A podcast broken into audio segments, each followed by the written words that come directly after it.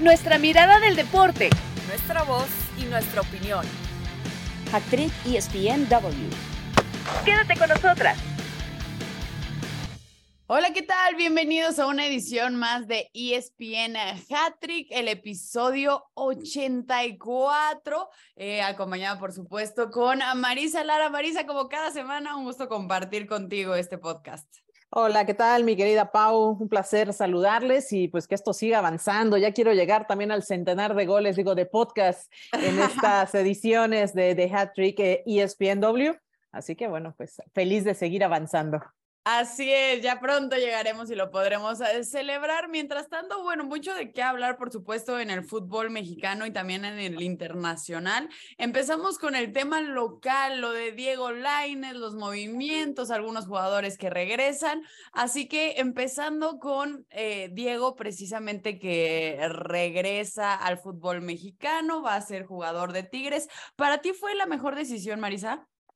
Híjole, eh, mira, Diego Laines, eh, cuando se fue, eh, todo el mundo estaba pues ilusionado. Había cierta polémica también que saltara o que intentara saltar a un equipo grande en Europa, ¿no? Recuerdo eh, pues todavía las, pues las declaraciones públicas que hizo Miguel Herrera y esta inconformidad de que se fuera de esa manera, ¿no? Él quería llegar a un equipo grande, quería llegar a la Liga Española, no quiso aceptar este, ofertas que tenía en Holanda, que son ligas, que son trampolines, ¿para qué? Para que te adaptes, para que eleves tu nivel, para que te pongas a punto físicamente y de ahí puedas dar el salto, como le hicieron eh, otros tantos jugadores mexicanos que entendieron que dar el salto directamente a una liga como la española es complicada. Sin embargo, bueno, Diego Lainez eh, se empeñó en llegar directamente con el Betis y sin embargo, bueno, pues no tuvo, al ser muy joven, y no tener eh, la preparación que se necesitaba, termina pues no teniendo minutos a pesar del respaldo que tenía Andrés guardado con él. ¿eh? ¿No, ¿No crees que entra un poco el de no, es porque es muy joven? Y creo que, bueno, yo siempre lo he dicho, que en cuanto tengan la oportunidad se vayan. Y lo hemos visto en el fútbol europeo que emigran mucho más, eh, bueno, están allá, ¿no? Pero, o sea, se cambian, se todo, mucho más jóvenes que lo hacen aquí. ¿De qué serviría que se hubiera quedado más grande? A mí no sé si es más un tema hasta de personalidad. No entiendo por qué los técnicos no lo quieren, se cambió de equipo, seguía sin jugar. Es decir, no sé si es algo más hasta de actitud que realmente de lo que pudiera aportar o no. Sí, o sea, cuando digo eh, que es un, jugador joven, no porque no quiera que se vayan, vamos, eh, jóvenes, al contrario, eso es lo que uno, uno quiere, ¿no? Que se vayan, que tengan esta experiencia y que puedan estar disfrutando de esta experiencia. Sin embargo, sí creo que eh, quizás en la madurez, eh, pues emocional, en la, en la madurez, eh, acá arriba no estaba a lo mejor lo suficiente para encarar pues esta temporada en donde llegó pues ahí en la 2018-2019 con, con el Betis y a pesar de que estaba, bueno, intentó cobijarlo Andrés Guardado. No es por ese tema, o sea, porque yo creo que puedes tener tantísimo talento y buscar, pues buscar estar y buscar eh, hacerlo de la mejor manera. Sin embargo, bueno, pues no, no le vieron el potencial, esa es la, realidad. No llegó a dar el potencial y bueno, los 14 millones de dólares que habían pagado por él, eh, pues bueno, quedaron al final ahí y, y recae en, pues ahora en Tigres, ¿no? Que paga básicamente pues una mitad, o sea, la mitad de lo que, por lo que se fue, se habla de 7 millones de dólares, por lo que estaría llegando al equipo de Tigres. Y bueno, pues es una posibilidad interesante, ¿no? Porque eh, talento tiene el chico, quizás no tuvo la adaptación y ahora con lo que haya aprendido allá, que no jugó mucho, también hay que decirlo, Pau, con el Braga eh, jugó apenas eh, unos partidos, jugó 474 minutos, 14 partidos jugados, solo 7 como titular. por ahí, bueno, pues hizo sí eh, unas anotaciones, pero pues tampoco es que le haya eh, roto en el fútbol de, Portugal y también hay que reconocerlo, ¿no? Eh, no es que esté regresando un Andrés Guardado, no es que esté regresando un jugador que triunfó en Europa y dice, bueno, me voy ya tranquilo a mi liga, me voy a pasarla ya. No, creo que Diego Laines tiene que demostrar también por qué está llegando al equipo de Tigres, ¿no? Viene no de triunfar en Europa, así que esperemos que tenga esta posibilidad de demostrar su valía dentro de, eh, pues dentro de Europa. Que, que, no va a ser nada fácil porque, a ver, Tigres tiene un súper plantel, eh, siempre lo hemos platicado. Entonces también lo que haga Diego Lainez no es que va a llegar y ya va a ser el, el, número uno, ¿no? Es decir, es algo que tiene que también ganarse, que demostrar y que bien lo dijiste, en Europa realmente no lo hizo. Creo que llegaba al Betis con mucha, pues hasta con estampita de medio, de, de estrella, hasta me acuerdo, ¿te acuerdas Marisa que decían de que era el Messi mexicano y que le pusieron así mil apodos que bueno, sí llegaba con mucha expectativa, no se cumplen, se le criticó que por qué no se había ido a una liga pues más formadora, como hubiera podido ser un equipo como el Ajax, como lo han hecho otros jugadores. Eh, al final, creo que esto que va a tener que demostrar que tú también bien lo comentabas, se hablaba que no llegó al América porque no había estado pidiendo mucho dinero, al final es Tigres el que levanta la mano, pero para ti, ¿qué tanto tendrá que hacer para así demostrar que valió la pena el haberlo traído y pagar ese dinero por él? Pues tiene, tiene que hacer goles, tiene que ayudar en el ataque de Tigres, que si bien es un equipo súper fuerte, eh, por ahí está dentro del top 3 de equipos más fuertes dentro de la Liga Mexicana. Sabemos que Tigres tiene el potencial económico para poder traer a cualquier jugador, ¿no? Y, lo hace, ¿no? Está apostando por Diego Laines, insisto, creo que tiene cualidades, eh, siempre le he visto cualidades. El tema es que no supo adaptarse, no, no pudo hacerlo. Y ahora con Tigres, bueno, pues estará en un medio que conoce, estará en un equipo que va a tener una gran exigencia y en una afición que también le va a exigir. O sea, yo creo que Diego Laines tiene que llegar a aportar, tiene que demostrar por qué está llegando con esta contratación de, de, 7 millones y que el, el, eh, el, Betis dice, bueno, ya por fin algo, algo hice, o sea, ya, ya, ya me pude deshacer. El tema era que no podían venderlo porque era muy cara y trataban de recuperar algo, así que bueno, de lo, de lo perdido, lo recuperado, dicen por ahí que eso es lo de menos al final, el tema del, del dinero. Pero sí, Diego Laines tendrá que, que demostrar y ojalá que le salga el orgullo y ojalá que le salga eh, pues ese niño rebelde que tiene dentro para, para poder hacerlo. Y digo niño rebelde porque pues apenas está eh, pues llegando ahí a 22 añitos eh, y, es un chico pues joven que tiene todavía muchísimas cosas por delante y que pueda sacarse esta espinita de no haber triunfado en Europa. Sí, el, el fichaje bomba, sí, por el tema que se está pagando, sí, eh, por lo que puede llegar a aportar. Creo que puede adaptarse bien, eh, creo que puede caerle bien al equipo de Tigres y, y, vamos a ver que rinda lo antes posible, que eso es lo que quieren en, esta, en este torneo. Sí, totalmente de acuerdo. Eso hablando de Laines, vamos con otro mexicano que también eh, podemos decir que regresa al fútbol mexicano porque estuvo durante mucho tiempo. Lo de JJ Macías, ¿qué tanto lo necesita Chivas en este momento? Uf, le urge. Sí, le urge. le urge, le urge a Chivas que ha sufrido muchísimo con el tema de los goles, eh, porque muchas veces puede llegar a tener buenos partidos, pero los goles no caen y sin goles no se pueden ganar los partidos.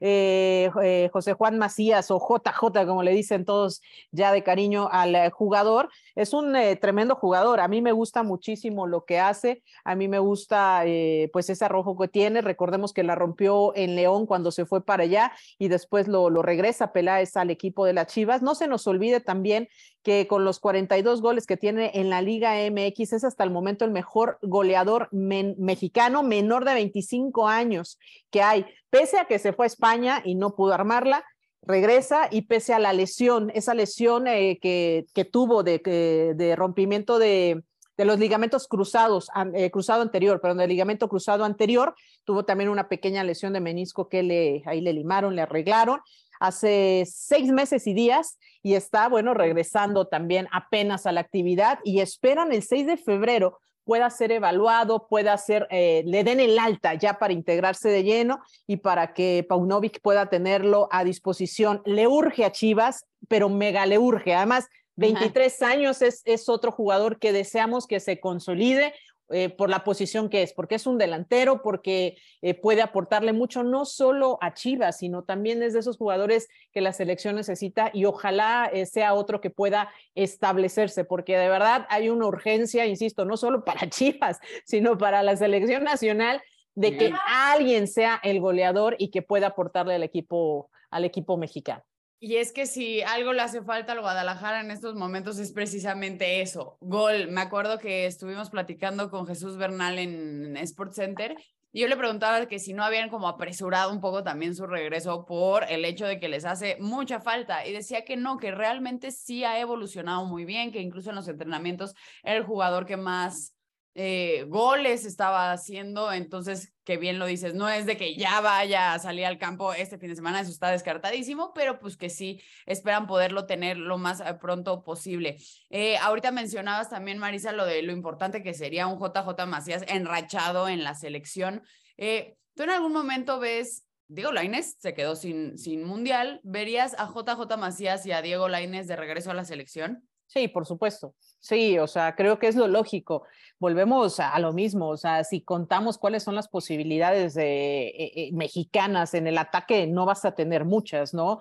Ya también eh, Henry Martín, pues está en una etapa donde pues quizás ya no llegue en un mejor momento en el próximo mundial. No lo sabemos, ojalá, ¿no? Digo, es un jugador que, insisto, a mí también me gusta porque ha, asumido retos muy importantes, pero la realidad es que ya tampoco es un jovencito, ¿no? Y hablar de, de, Macías, que tiene 23, hablar de Laines, que tiene 22, está, me, parece más que cantado que tendrían que ser eh, los que tomen la batuta dentro de la selección nacional porque, eh, insisto, no hay en su posición y ellos son dos jugadores que pueden ser destacados. Macías ya lo demostró en el fútbol mexicano, eh, Laines en su momento en el América también eh, demostró que tiene esta capacidad por aquello y bueno, y por ello su venta a Europa pero bueno, pues hay que seguir demostrando. Esto es de vigencia, esto es de mantenerte en buen nivel y creo que ambos tienen un reto muy importante para, para enfrentar con sus equipos, con Tigres y con las Chivas y, y, por supuesto, bueno, pues tener también un duelo interesante dentro de la liga. Ojalá que ambos logren adaptarse, uno por el tema físico y el otro por el tema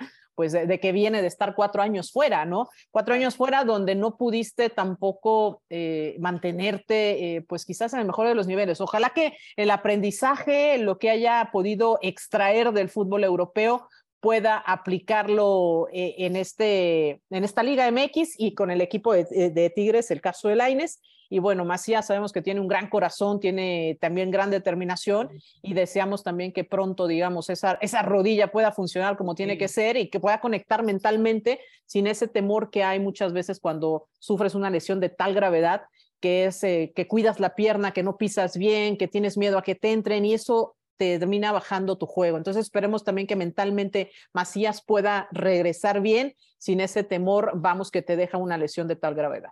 Claro, y sobre todo que estuvo tanto tiempo fuera, bien lo dices, serían dos mm, jugadores que le aportarían muchísimo a la selección si están en buen momento. Y hablando precisamente de la selección, eh, bueno, toda la semana se ha hablado respecto a los cambios que vendrían. Me parece que hoy estamos grabando viernes en la mañana. Del día de hoy estarían tomando la decisión de quién se quedaría como técnico, pero todo indica de lo de Rodrigo Ares de Parga eh, para llevar la parte la deportiva del trip.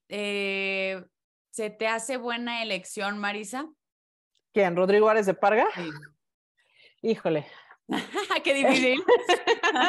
ya lo dijiste todo. Híjole, este, eh, córtale, ¿no? Este, no, la verdad, mira, eh, Rodrigo Árez de Parga es un personaje que ha estado inmiscuido en el fútbol mexicano desde hace muchísimos años, eh, que estuvo pues en el patronato de la UNAM, que estuvo primero detrás del campeonato, digamos, de, de, los Pumas, no estaba él, digamos, directamente al frente, pero después tuvo la oportunidad de regresar, eso lo, sabemos, se convierte además eh, en presidente del eh, patronato para sustituir a Jorge Borja Navarrete en el 2016, allá por supuesto en el patronato de Pumas, y luego, eh, pues llegó con unas ideas, todos recordamos, este, pues a lo mejor revolucionarias o muy alocadas o diferentes, ¿no? Que era hacer una limpia completa en el equipo de Pumas y sacó a todo lo que no tenía que ver con, este, con ser joven y eh, sacó a jugadores como Ismael Sosa, Nico, bueno, Nico Castillo, ¿no? Que también la, estaba en su momento.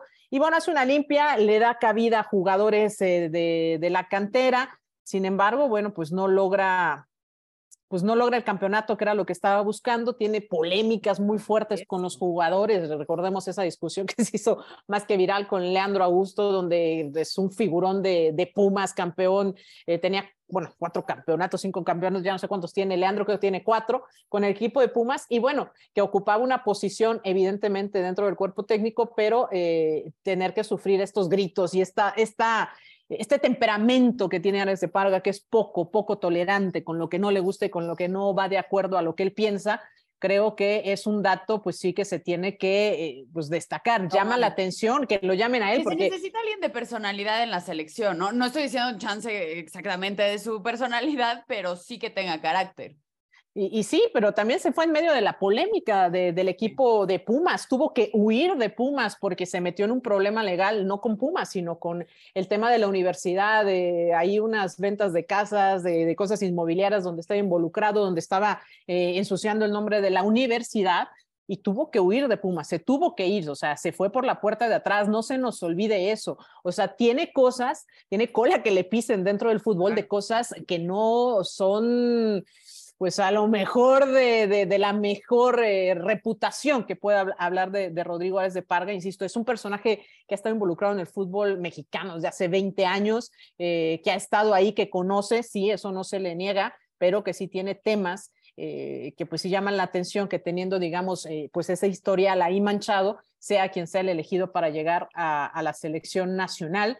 Eh, le daría solamente el beneficio de la duda por el tema de que si tiene ideas, pues a lo mejor revolucionarias o que buscan mover cosas y que yo creo que es al final lo que han visto en él eh, para tomar al frente pues esta decisión de, de quién será el nuevo técnico de la selección nacional. Ojo, ¿eh? Y que se pone en duda también la continuidad de, eh, de Ordiales, ¿no? Porque pues de alguna manera estaría también haciendo funciones que, que, que hacía Ordiales, ¿no? Entonces eso queda todavía en el aire. A mí se me hace que la llegada de Ares de Parga acaba siendo un poco de lo mismo, de que ya hemos visto en los últimos años, bien lo dices, involucrado en polémicas.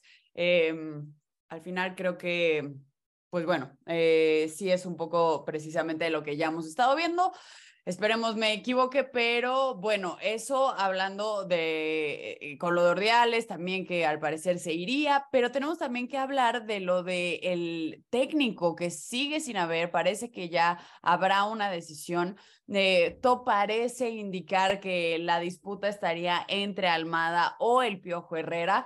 Te voy a dar mi opinión primero, eh, Marisa. Yo creo realmente que Almada sería en estos momentos la opción correcta porque ha sabido trabajar con jóvenes, ha sabido trabajar con mexicanos, ha sabido hacer jugar bonito a sus equipos, ser campeones, llevarlos a la final con Pachuca, con Santos, es decir, también conoce el medio y lo hace bien y lo hace, eh, saca a nuevos jugadores, entonces eso a mí me gusta. Con lo del Piojo Herrera, eh, sí es un técnico súper experimentado, sí tiene voz eh, en el fútbol mexicano, pero también hace cuánto no gana y creo que lo mismo, regresamos a lo que ya estamos em, pues acostumbrados de los últimos años. No quiero decir que el Piojo Herrera sea malo o para nada, todo lo contrario, pero creo que ahorita se necesita como una sacudida mucho más grande. No sé tú qué piensas.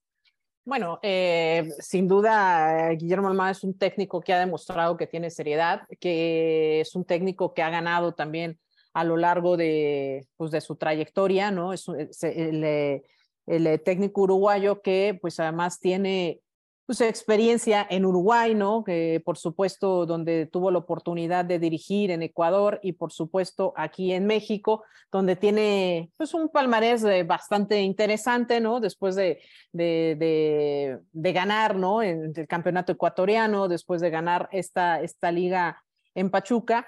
Eh, creo que tiene tiene un historial donde ha venido picando piedra, donde ha venido haciendo bien las cosas. Es un técnico que llegó a tres finales, ganó una de esas tres. bien chistoso, ¿no? Porque termina ganando contra el equipo que le gana la final anterior. Sí. Pero tiene conceptos interesantes. Me parece que es un técnico muy pensante, evalúa, de hecho, él mismo declaraba que ya tenía un proyecto armado para selección nacional, o sea, no para la selección mexicana, sino para selección nacional, porque es algo que ha estado en su mente desde hace tiempo, ¿no? Y se ha preparado junto con su cuerpo técnico para asumir un reto así, y es algo que ha estado buscando, ¿no? Entonces, apoyado por Jesús Martínez, por supuesto, presidente del Grupo Pachuca, que decidió no estar en el comité de, pues de selecciones nacionales, ¿no? No quiso estar ahí en el, en el club de Toby, al final dijo, no quiero, porque pues él era quien estaba también detrás de lo de Marcelo Bielsa, que eh, finalmente, eh, pues fuentes de ESPN eh, declararon que estaba pensado para llegar al puesto de Ares de Parga, ¿no? Entonces, al final digo, hay cosas que se están moviendo detrás y que tendrán en esta elección del técnico de la selección nacional, pues una importante decisión. No solo es el técnico, ojo, ¿no? Porque bueno, también está Miguel Herrera, está Miguel Herrera que a mí me, a mí me gusta para selección también, ¿eh? O sea, eh, sé que cometió un error, pero si no hubiera cometido ese error, eh, que además decidieron darle pues una gran importancia y por a quién fue y por el momento que fue, bueno, pues lo cortaron a lo mejor ante la presión no solo mediática, sino del medio, ¿no? De, de, de, la persona que fue agredida, ¿no? En fin, creo que Miguel Herrera también tiene los argumentos futbolísticos y tiene un gran amor por México, tiene un gran amor por la, por la playera y, y es un técnico que lo da absolutamente todo. A mí me gusta, creo que también puede funcionar.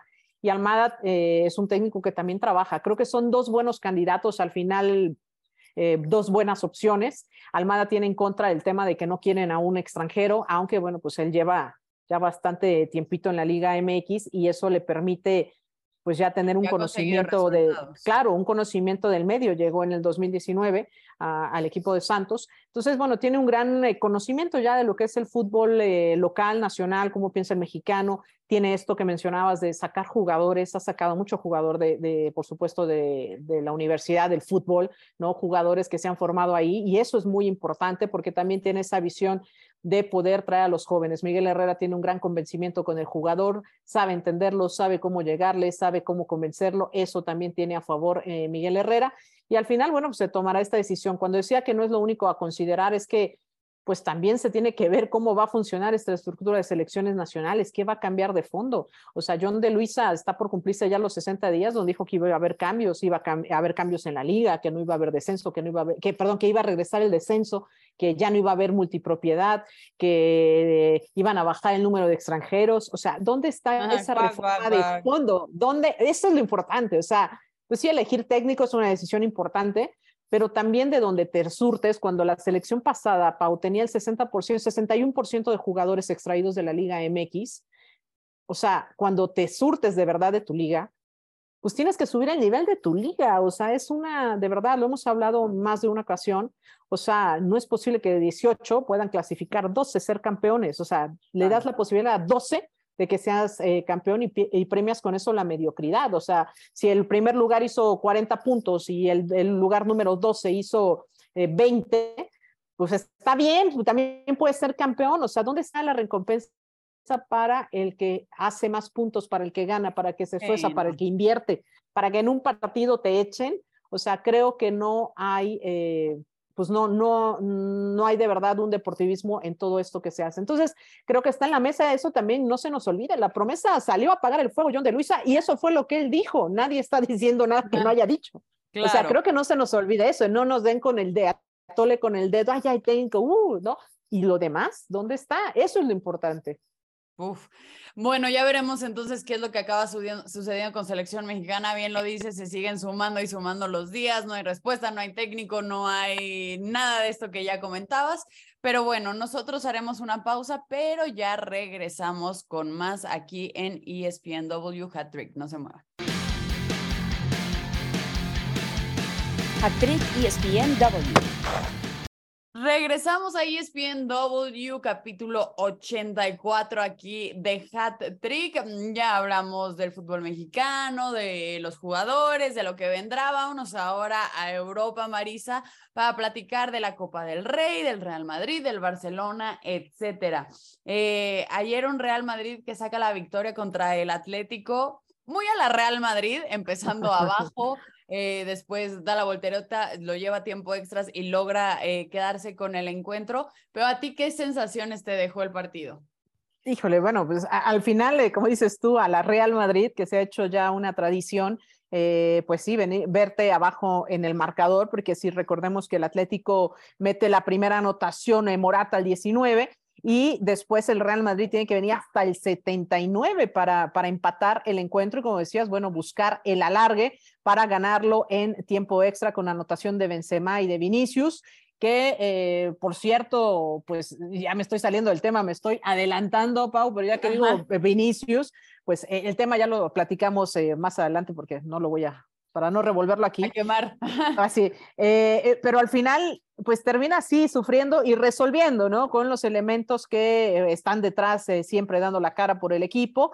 Así que termina ganando, bueno, con esta diferencia de tres goles por uno y, pues no se le cuestiona nada, porque al final, insisto, pues sí, así suele ganar sus partidos para meterle emoción, sabor y gastarse unos minutos más en tiempo extra y ganar al final el encuentro. Creo que eh, el Real Madrid, bueno, pues sigue jugando a un buen nivel, sigue demostrando que está para pelear lo que le pongan enfrente y está para seguir jugando al final con eh, las cartas que le den y le pongan sobre la mesa. Así que bueno, pues eh, lo termina haciendo bien y, termina pues demostrando, insisto, que puede resolver lo que le pongan en la mesa. Sí, porque a ver, al final eh, uno piensa o podría llegar a suponer que un Real Madrid está liquidado y pues no es así, ¿no? Creo que también eso es un poco de lo que le faltó al Atlético, que como bien lo decías, comienza ganando, pero este Real Madrid que parece que tiene cinco vidas y tienes que matarlo a las cinco, eh, Ancelotti hace un cambio, entra Ceballos, que le ha estado funcionando, acaban metiendo los goles y pues bueno, eso les acaba dando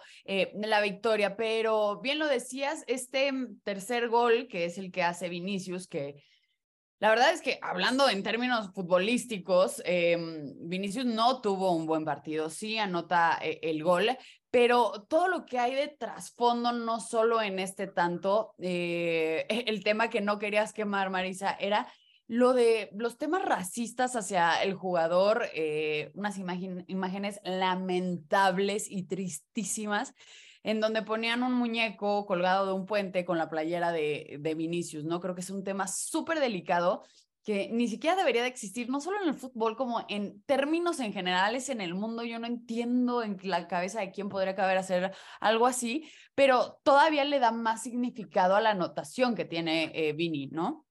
Sí, eh, súper lamentable en cualquier parte del mundo que haya xenofobia, que haya racismo, es eh, condenable por donde lo quieras eh, ver, ¿no? Eh, no puede existir en una liga tan importante como lo es la española. Creo que ya deberían de estar tomando cartas en el asunto. A veces, muchas veces yo sé que el club no tiene la culpa, pero en algún lado tiene que recaer la responsabilidad de que haya este tipo de, de cosas, ¿no? Al final, el gobierno de Brasil si lo, lo, externa, ¿no? Pone un comunicado, ¿no? De que, de que repudia y, lamenta obviamente todo esto. El Ministerio de Igualdad eh, Racial de Brasil eh, también lo señala, el Ministerio Exterior del país. Y, además que se da dos días después del Día Mundial de la Cultura Afrodescendiente. Recordemos que en Brasil, pues, es, es la mayor, casi la mayoría de, de, de, su población es afrodescendiente, ¿no? De piel oscura.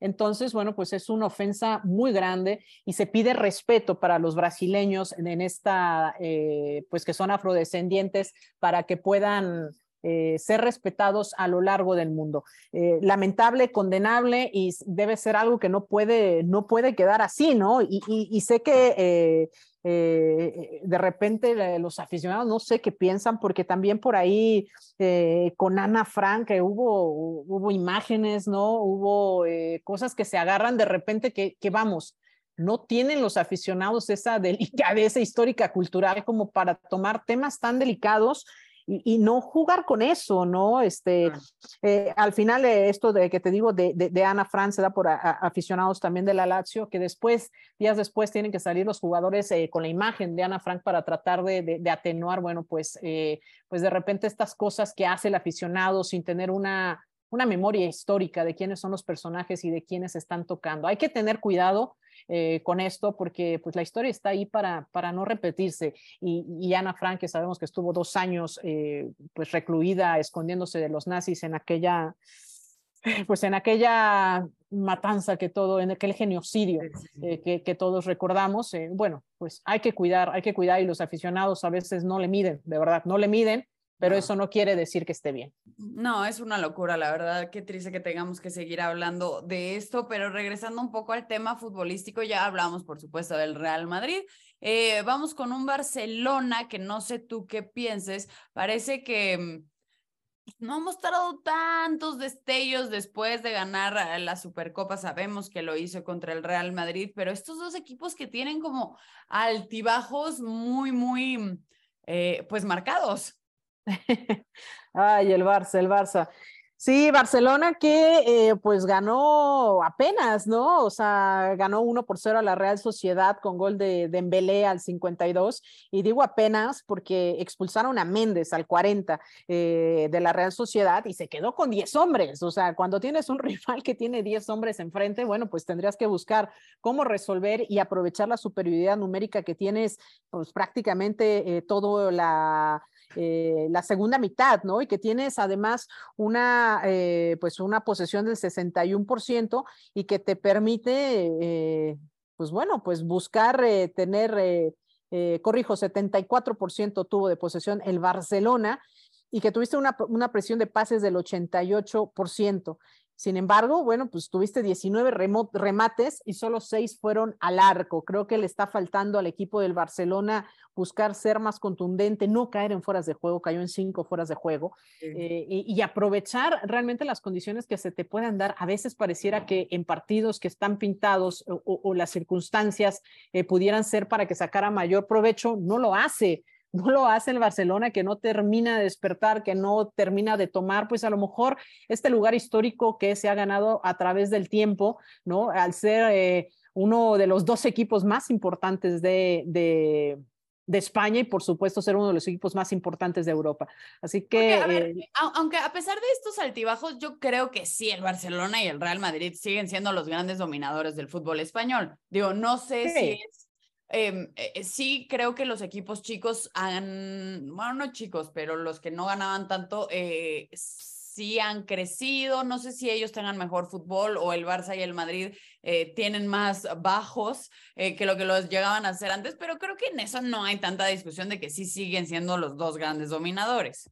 Sí, no, o sea, de acuerdo, por eso decía, es, uno de los dos, porque el otro es el Real Madrid, ¿no? Es uno de los dos grandes equipos, sí, de, de, de, España, lo sigue siendo, se sigue manteniendo, no ha encontrado todavía quien quiera arrebatarle ese puesto, a pesar de que muchas veces ha estado en agonía, ¿no? En los partidos, los momentos eh, que ha pasado, eh, pero se niega, se niega y saca la casta el equipo de Barcelona para tratar de estar, a pesar de todos los bemoles que, que ha tenido eh, con el recambio de jugadores, con los problemas financieros.